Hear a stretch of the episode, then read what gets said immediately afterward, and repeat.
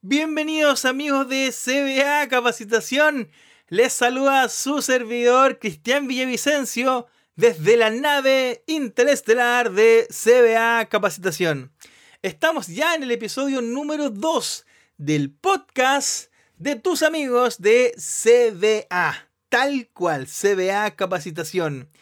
Quiero comenzar muchachos eh, una serie de episodios enseñando qué es lo que se hace en los diferentes cargos dentro de la construcción. Para que así conozcas lo que hacen los colegas y en una de esas también te llame la atención y te motive alguna otra actividad.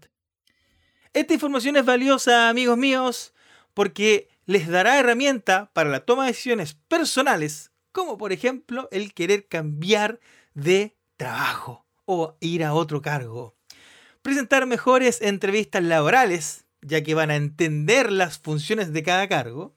Y por supuesto también te dará una mayor empatía con el colega, porque ya vas a entender sus funciones. Y ya no es solamente la crítica de decir no lo hace o no lo hace, sino vas a entender lo que hace él por dentro. Así que muchachos, sin más, arrancamos este episodio número 2 del podcast de CBA Capacitación. Y el tema de hoy de esta... Y el tema de hoy es funciones del programador de obra. Así, tal cual. Quiero comenzar por este cargo de especialidad porque fue el que me ayudó personalmente a ser lo que soy hoy en día. Quizás para algunos es solo un cargo, pero en mi caso le saqué tanto provecho que ni yo me la creo. y obviamente gracias a esto tú estás escuchando este podcast ahora. Así que solamente imagínate. Partamos por el inicio. ¿Cuál es el verdadero objetivo de programar? Esa es una muy buena pregunta. Partamos con las definiciones teóricas que sería identificar las partidas críticas, bien, tener un orden secuencial de las actividades a realizar con duraciones específicas, mira que suena bonito, ver las HH a utilizar, controlar las fechas de comienzo y de fin de las actividades, etcétera, etcétera, etcétera. Todo eso y más es el objetivo de programar. Pero esto, ojo, pero esto solo aplica para los otros, los constructores. Porque un dueño de negocio, como es el dueño de la constructora, debe ser, ojo con esto, debe ser, además de lo anterior, una herramienta financiera más. Fíjense que es curioso eso. Ahora, ¿qué quiero decir con esto? Bueno, básicamente que el programa siempre debe estar preparado para impactarse a favor de la constructora. Destáquenlo, subrayenlo, grábenlo. Siempre debe estar preparado para impactarse a favor de la constructora. Nunca en su contra. Siempre debe respaldar a la constructora. Les voy a poner un ejemplo para que esto se entienda mucho mejor.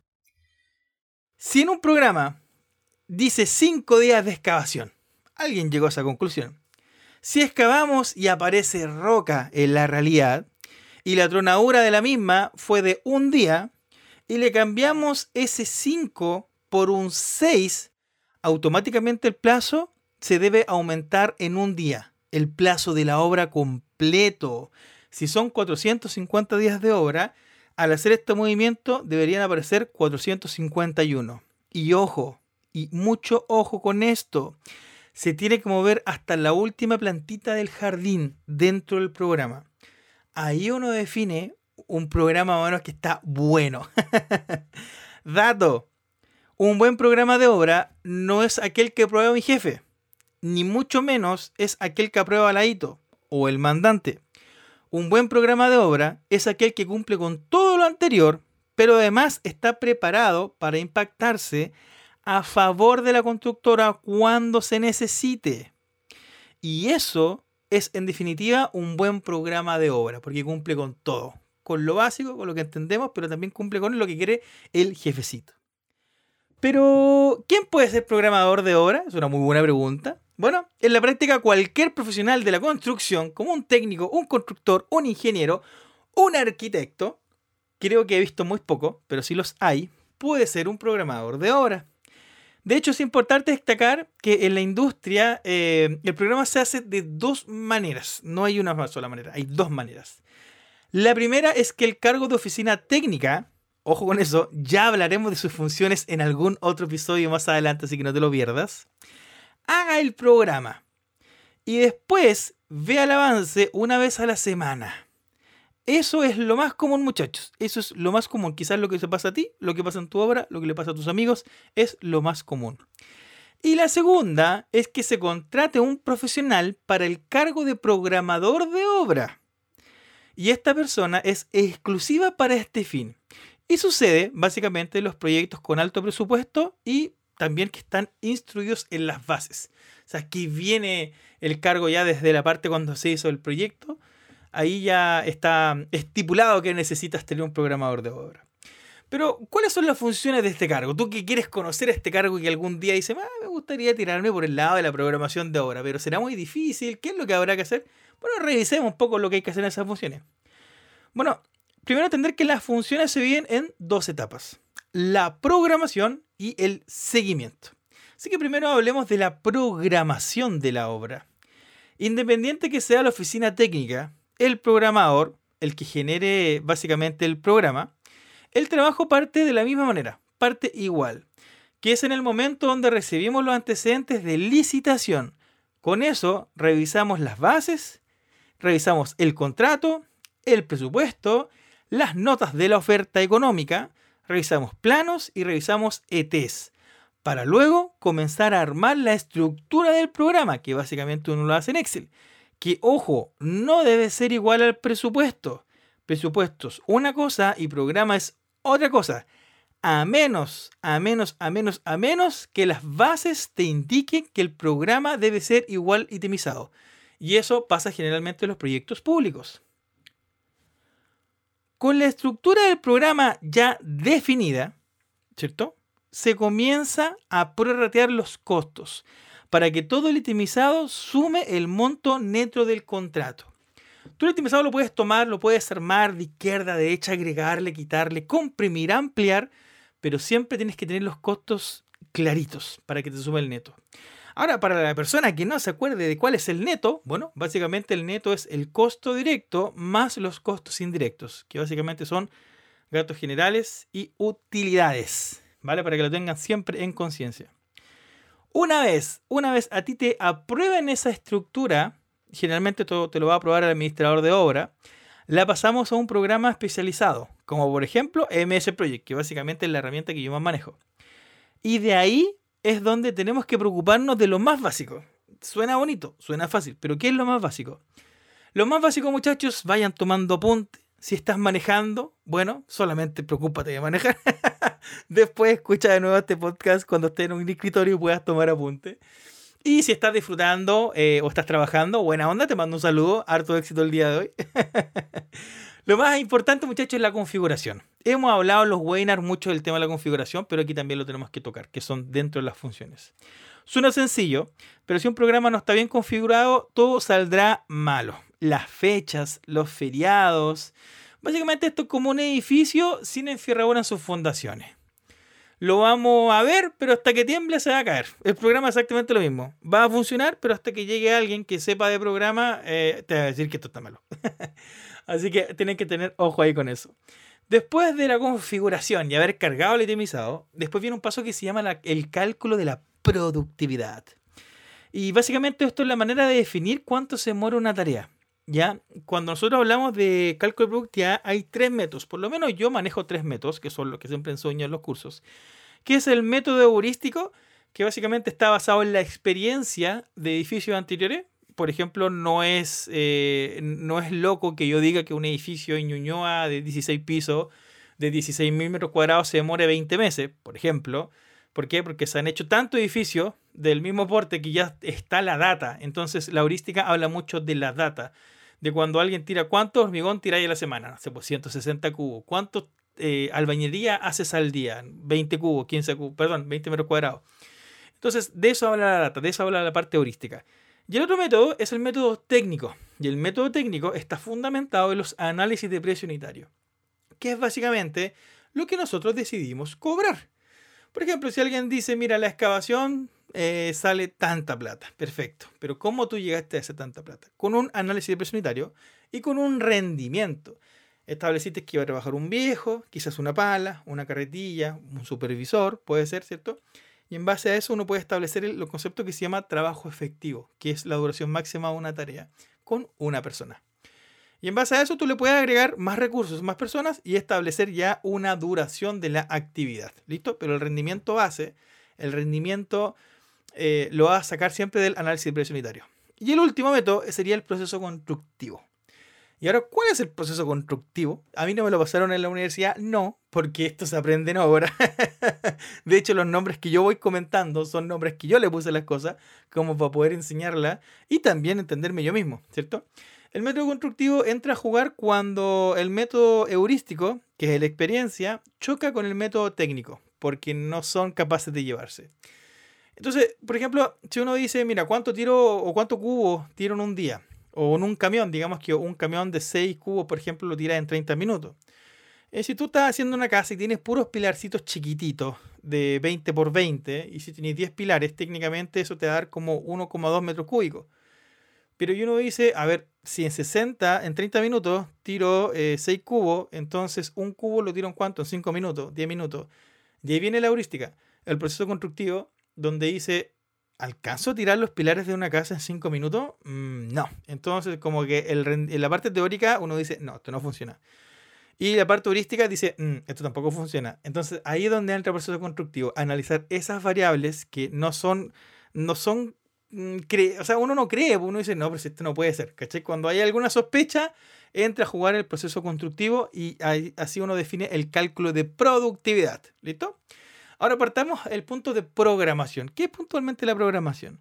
Bueno, aquí personalmente siempre les voy a recomendar que hagan la programación en dos etapas. La primera etapa es la ruta crítica, ¿cierto? Y la segunda etapa son las tareas no críticas, ¿ya? Em, partamos por la definición de cada una. Bueno, las tareas críticas son las tareas que tienen un margen de holgura total cero. Margen de holgura total cero. Y si se atrasa, me atrasan el proyecto completo. Esa es la característica de las tareas críticas. Las tareas no críticas, oh, detalle, las tareas críticas en un programa se ven rojas y las tareas no críticas se ven azules. Dato. Las tareas no críticas son tareas que tienen un día o más de holgura para poder realizarse. Y si se atrasan, solo básicamente se terminan comiendo su holgura. Y una vez que se coman su holgura, ahí uno podría considerar si se vuelven críticas o no pero tienen holgura. O sea, si, no lo hago hoy día, se hace mañana y cero rollo, no hay ningún problema, la hora no se atrasa. Pero si no hormigón un día, eh, ya, pues ahí entra a jugar la cosa. Entonces se pone más complicado. Entonces siempre tienen que tener claro ese concepto. Un error que tenía antes de entender bien esto era que yo programaba todo junto. Hacia abajo, programaba, programaba, programaba. Y el problema de eso es que dejaba al azar muchas cosas. Eh, cuando descubrí este método, me ayudó mucho a tener una ruta crítica real, porque yo estaba controlando la ruta crítica, y a cuadrar mi plazo de una manera más rápida, porque uno hace terminar el proyecto, pero no sé, pues te tenía que dar 450 días, pero nunca llegaba a los 450 días. Estaba ahí como medio loco y cuando tratabais de ajustar complicaba mucho. Y, en, y una vez lista, ¿cierto? La ruta crítica, Solo eh, falta trabajar las tareas no críticas, pero de un concepto como relleno, que es como la, segunda batita, la segunda etapa. Armáis primero tu ruta crítica y después te vais con las tareas no críticas, con este concepto como de relleno, ¿ya? Que ese es, ese es el concepto y así me funcionó mucho mejor. Entonces, si no conocías este método, te aconsejo aplícala para tu otro proyecto, porque en realidad a mí me, por lo menos me sirvió mucho. Aquí hay un dato, mira, es clave que las tareas no críticas, ¿cierto? Las que se hacen como en la segunda vuelta, en la segunda instancia, siempre deben estar amarradas a la ruta crítica, por los vínculos que uno genera en las predecesoras. Y si hay eh, tareas muy grandes, como alguna instalación que no se abrió, a veces cuando uno no sabe programar instalaciones, básicamente dice instalación sanitaria, ¡pum! Mil días. A eso me refiero. Eh, estas deben estar amarradas desde el final hacia, ojo, desde el final hacia atrás para que también se muevan al reprogramar o modificar el proyecto. La idea es que si yo tengo, por ejemplo, un problema en las fundaciones o en cualquier el momento yo quiera reprogramar el proyecto, todo el proyecto se mueva, que es lo que dije al principio. Pero si no están bien amarradas las partidas, se puede mover todo el proyecto un año. Pero esta partida de instalaciones va a quedar pegada en la fecha original. Eso sería un error. Entonces, por eso nos tenemos que preocupar siempre que todo el programa se vaya moviendo. Una vez que haya terminado eso, eh, mi concepto de programación de ruta crítica y no crítica, después viene algo que se llama el control de holgura, que muy pocas personas hacen, pero es muy importante. Cuando generamos una tarea no crítica, se produce una holgura de tiempo. Esto es básicamente hasta la fecha de término del proyecto. Y esto en la práctica es imposible. Imagina que dejaste la instalación de faena como tarea no crítica. Automáticamente su holgura es hasta el último día de obra. ¿Tú crees que eso está bien? Mm, yo creo que no. ¿Te fijas? Pero el project no sabe eso. Entonces uno tiene que decírselo manual. Por eso se llama, este proceso se llama hacer el control de holgura. Entonces la idea es que tenemos que manualmente, tenemos que darle una duración razonable a esa holgura. Y precisamente cuando hagamos esto, vamos a estar haciendo el control de holguras, ¿vale? El control de holguras se puede hacer directamente eh, colocando una duración o una fecha máxima, por decirlo alguna hora, una fecha de demora o cerrando una tarea con otra, ya del periodo. Entonces ahí también hay un juego para hacerlo. Pero lo importante es hacerlo porque si no uno lo hace, va a llegar alguien que se maneje en proyecto y básicamente nos va a decir, oye, sabéis que aquí no está hecho el control de holgura. Después, otra patita. Es el trabajo con recursos o es el ingreso de recursos. Un programa, ojo, puede tener solo tareas. De hecho, muchos programas tienen solamente tareas. O también pueden tener tareas con recursos. Por ejemplo, la tarea de excavación tiene mano de obra, pero también tiene herramientas. O también puede tener materiales, los cuales se necesiten para realizar la actividad. La idea es que todo tenga congruencia, por supuesto, con los análisis de precio unitario. Tampoco podemos ponernos a meterle, no, métele una pala, métele un viejo, métele esto, métele esto otro. No, pues tiene que haber una congruencia básicamente con lo que estamos cobrando porque me lo podrían revisar y podrían cruzar la información. Entonces, eso es importante. Ahora miren, generalmente solo se utiliza la mano de obra dentro de los recursos. Ya muy pocos programas se coloca la cartilla, básicamente. Siempre se coloca la mano de obra, pero con un propósito. El tema de la mano de obra se ingresa para poder establecer las HH del proyecto. No sé si alguna vez han escuchado ese concepto, HH del proyecto y por supuesto también para entender los cargos que trabajan en dicho proyecto. De hecho, cuando hay un buen trabajo de HH, ¿cierto? Uno puede establecer hasta cuánto se hasta cuándo se contrata un jornal y cuándo hay que despedir a ese jornal. Es así de bacán el trabajo que uno puede hacer con las HH y esto es para todos los cargos. Yo puedo definir ya cuántos enfierradores, cuántos mm, eh, ayudantes sanitarios, cuántos ayudantes carpinteros, y puedo ir viéndolo. Es como si fuera una persona, así como Juanito. Juanito entra en abril y Juanito se va en agosto. Así de pro puede ser un trabajo que uno hace a nivel de recursos, ¿vale? Pero esto se ocupa muy poco en la práctica. Pero es re entretenido si algunas tienen la oportunidad de poder aplicarlo en sus proyectos. Teniendo los recursos, también podemos hablar de la curva financiera, que es otro concepto que el programador de obra tiene que manejar o tiene que saber hacer, ¿vale? La curva financiera es el instrumento mediante el cual le indicamos al mandante cómo vamos a cobrar la obra. Ejemplo, en diciembre cobraremos 100 millones, en enero cobraremos 120 millones, en febrero cobraremos 90 millones y así sucesivamente. La idea es que el mandante anticipadamente gestione los recursos con los bancos o con los inversionistas para poder pagarnos. Yo no puedo llegar donde el mandante y decirle, oiga, a fin de mes me tiene que pagar mil millones. ¿Y de dónde los va a sacar? del, conejo, del sombrero del conejo? No, no. Para eso funciona siempre el, tema del concepto de la curva financiera. Pero aquí hay algo importante, mira, siempre todos los datos mensuales que tú estás proyectando eh, deben descontar anticipo y retenciones según contrato. Esto es clave porque muchos colegas no lo hacen. Lo repito, siempre los parciales eh, deben descontar anticipo y retenciones según contrato.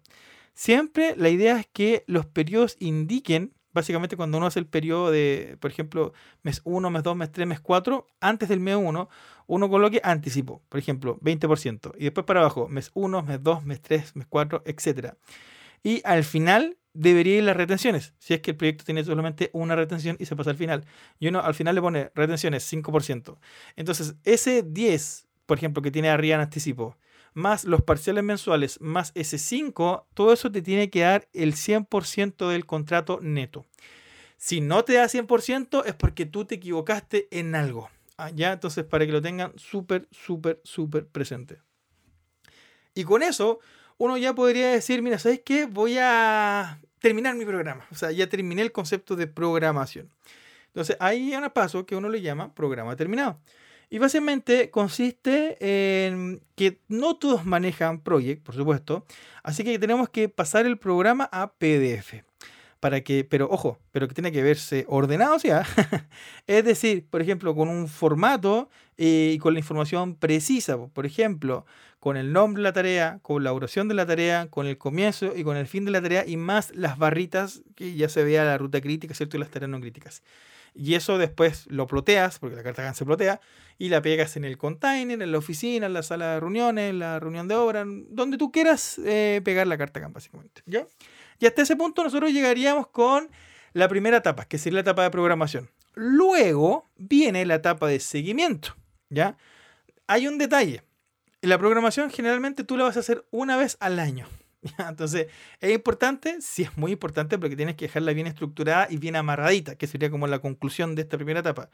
Dejarla preparada para cuando haya que ir a la guerra, si es que el, mandante y la constructora se termina agarrando, el programa siempre tiene que tirar para tu lado, así que preocúpate de eso. Así como la gran reflexión de la primera etapa. Y ahora viene la segunda etapa, que es la etapa de seguimiento, que es lo que vas a hacer tú más seguido, porque esto se hace semanalmente, ¿ok? Entonces, esta etapa tiene por objetivo controlar lo que se programó, planificó, especuló, o como también le quieran llamar, etcétera, etcétera, etcétera.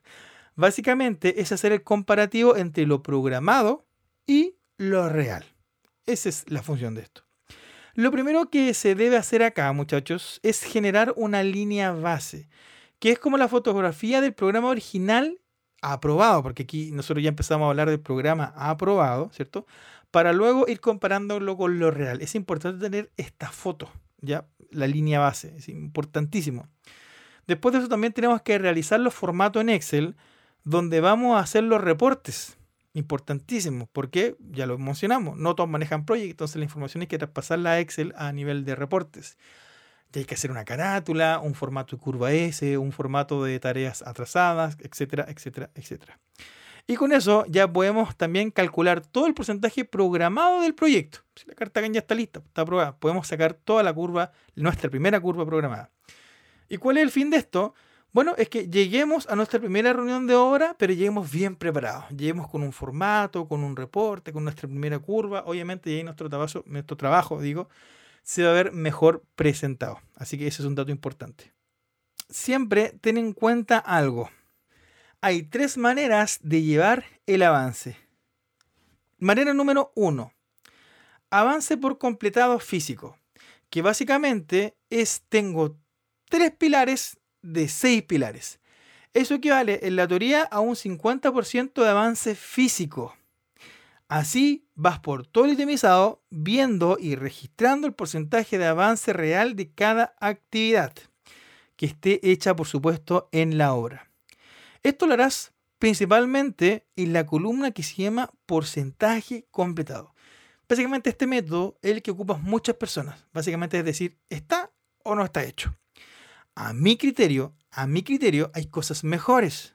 Como el segundo método. El segundo método, básicamente yo lo conozco como avance físico con indicador. Este indicador puede ser financiero o puede ser de HH. Y básicamente, ¿qué es? Es el mismo que el anterior, ocupa el mismo concepto, ¿cierto? 3 de 6 pilares, 50%, ocupa el mismo criterio. Pero se le agrega una variable de peso. Es decir, por ejemplo, son mismos 3 y 6, 3 pilares de 6. Pero sucede que los pilares, los tres pilares, son más pequeños en volumen que los otros tres faltantes. En base a esto, entonces no podríamos decir que es igual al 50% de avance, porque los son más chiquititos. Entonces, ese número es menor, de hecho. Uno podría decir que es el 25%.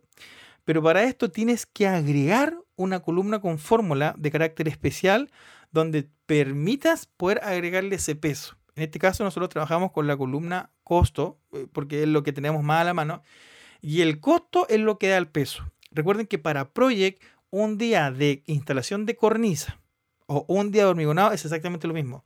Entonces eso eh, se ocupa en el concepto de físico, pero cuando ya decimos un físico con indicador, ahí nosotros le tenemos la capacidad de decir al proyecto, ¿sabéis qué?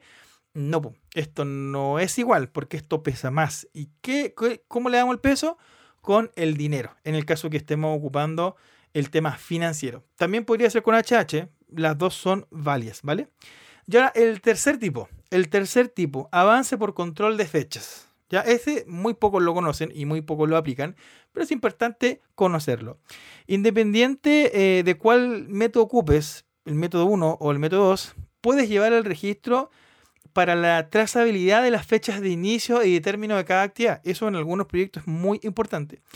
Así también controlar las duraciones y las fechas restantes disponibles. Entonces tiene un panorama completo, pero a nivel de fechas. Y esto es súper útil para lo que es trazabilidad. Ahora mira, si eres una oficina técnica, el avance se hace de manera semanal, como ya lo comenté. Y esto es generalmente un día antes de la reunión de obra, donde te juntas con la ITO, se toman un cafecito, chu, chu, y van viendo los porcentajes de avance y cierran el avance y lo presentan en reunión de obra. Súper sencillo y súper rápido. Pero si eres un programador de obra, si a ti te contrataron como programador de obra, ojo con esto, estarás día a día controlando el avance. Las fechas de comienzo, las fechas de fin de cada actividad, así mismo como las duraciones reales de cada actividad. O sea, tú estás para eso. ¿ya? Entonces, esa es la gran diferencia. Y obviamente que la información que puede tener uno es mayor que la de otro. Ahora, dato importantísimo. Cuando te digan que la obra tiene un 38% programado, escúchame bien, un 38% programado y un 37% real, todo el mundo te va a decir, obvio, está atrasada. 38 programado, 37 real, obvio que está atrasada. Ya. No significa necesariamente que la obra esté atrasada según mi criterio y mis conocimientos. De hecho, todo lo contrario, incluso la obra podría estar adelantada con esos números. ¿ya? Lo que pasa es que entendí, entendimos un mal concepto o alguien nos enseñó un mal concepto de lo que era el seguimiento y cómo se mide el seguimiento. Entonces, de ahí viene ese error, ¿vale? Ahora, cuando hablamos de atraso, ojo con esto, podemos entender dos tipos de atraso. Pero ¿cómo dos tipos, Cristian, si yo conozco uno solo? Bueno, déjame contarte, mi chico. Atraso de desplazamiento, ojo con esto porque este nombre es bonito.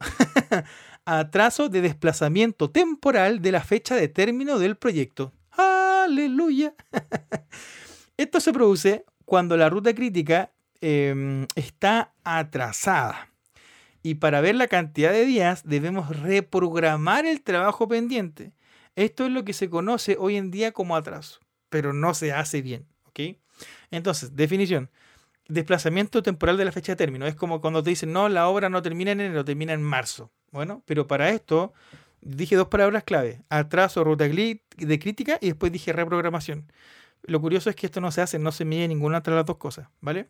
Y la otra forma de, de ver atrasos se llama atraso volumétrico, que esto sí es lo que hacemos nosotros. Ojo con la definición. El atraso de volumen de obra producido por una tarea que se está comiendo su holgura, porque ya lo dijimos, son tareas no críticas, pero no analizan la ruta crítica. Entonces, eso es el, gran punto importante. Por eso, no necesariamente el número de atraso básicamente significa que se cambió la fecha final del proyecto. Pero esto es lo que curiosamente todos hacen, ¿ya?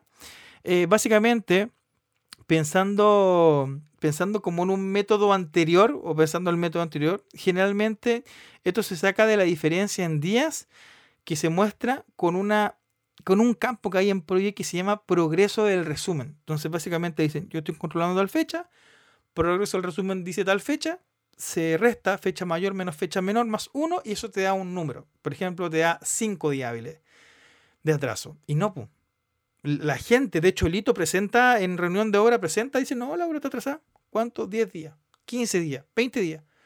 ¿Cómo lo calculaste? Hay un monito, dice progreso del resumen. Quizá alguna vez ustedes lo hayan visto. Y no, eso no es atraso. Eso es simplemente atraso volumétrico. Son tareas no críticas moviéndose y comiéndose la holgura. Y de hecho tú por algo le diste holgura, entonces no es nada grave. Si uno quiere medir el desplazamiento temporal de la fecha de término, tiene que ser el primer método. El método que te, básicamente tú eh, reprogramas el trabajo pendiente y en esa reprogramación tú tienes tareas críticas y no críticas. Y después de reprogramar el trabajo pendiente, ahí uno puede saber si eh, el proyecto se movió o no se movió. Entonces, a veces nosotros trabajamos con atrasos que ni siquiera existen, ¿ya? Por este concepto. Entonces, para que tenga claridad, cuando de nuevo la le diga que su obra está atrasada, usted diga, mm, pero ¿por qué método lo sacaste? ¿Por reprogramación o lo sacaste por volumen? que es progreso del resumen. Si te dice progreso del resumen, tú dile, no te creo. vale, programación de obra. Reprogramación de obra, digo, perdón. En la reprogramación de obra, acá tienes que entender algo ojo, muy importante, siempre las personas hablan de impactar el programa. Ojo con esto. De hecho, yo mismo lo mencioné al inicio de este podcast.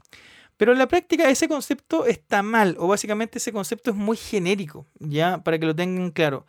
Porque acá solo existe la palabra modificar un programa previamente aprobado, cambiando sus duraciones, cambiando su estructura, cambiando sus fechas, etcétera, etcétera, etcétera y eh, reprogramar. Y reprogramar viene de reprogramar el trabajo pendiente, que es básicamente darle una nueva fecha de fin a las tareas que se atrasaron, por supuesto, considerando lo que falta por ejecutar. ¿Listo? Eso es muy importante. Y básicamente esto se hace con apretar solo un botón del proyecto que reprograma el trabajo pendiente.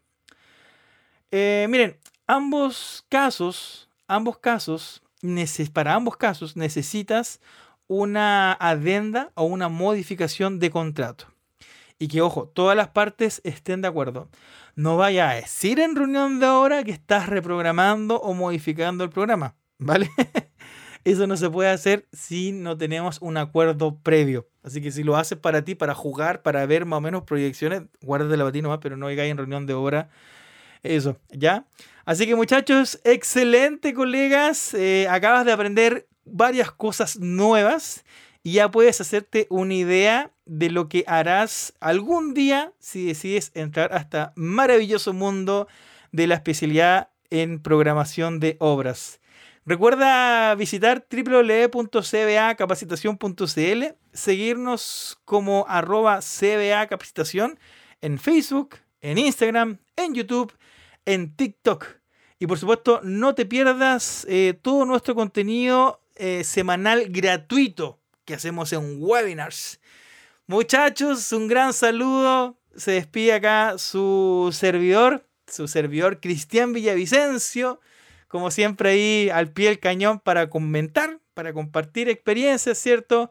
Y para difundir básicamente esta hermosa profesión de los constructores. Así que, bueno, Ahora, como lo digo, y ahora no es solamente nos vemos en clases, sino es nos vemos y nos escuchamos en clases. Mucho éxito para todos muchachos y nos vemos la próxima semana en un siguiente episodio del podcast de CBA Capacitación. Un abrazo, mucho éxito, bendiciones, que sea una semana simplemente espectacular y a darle duro.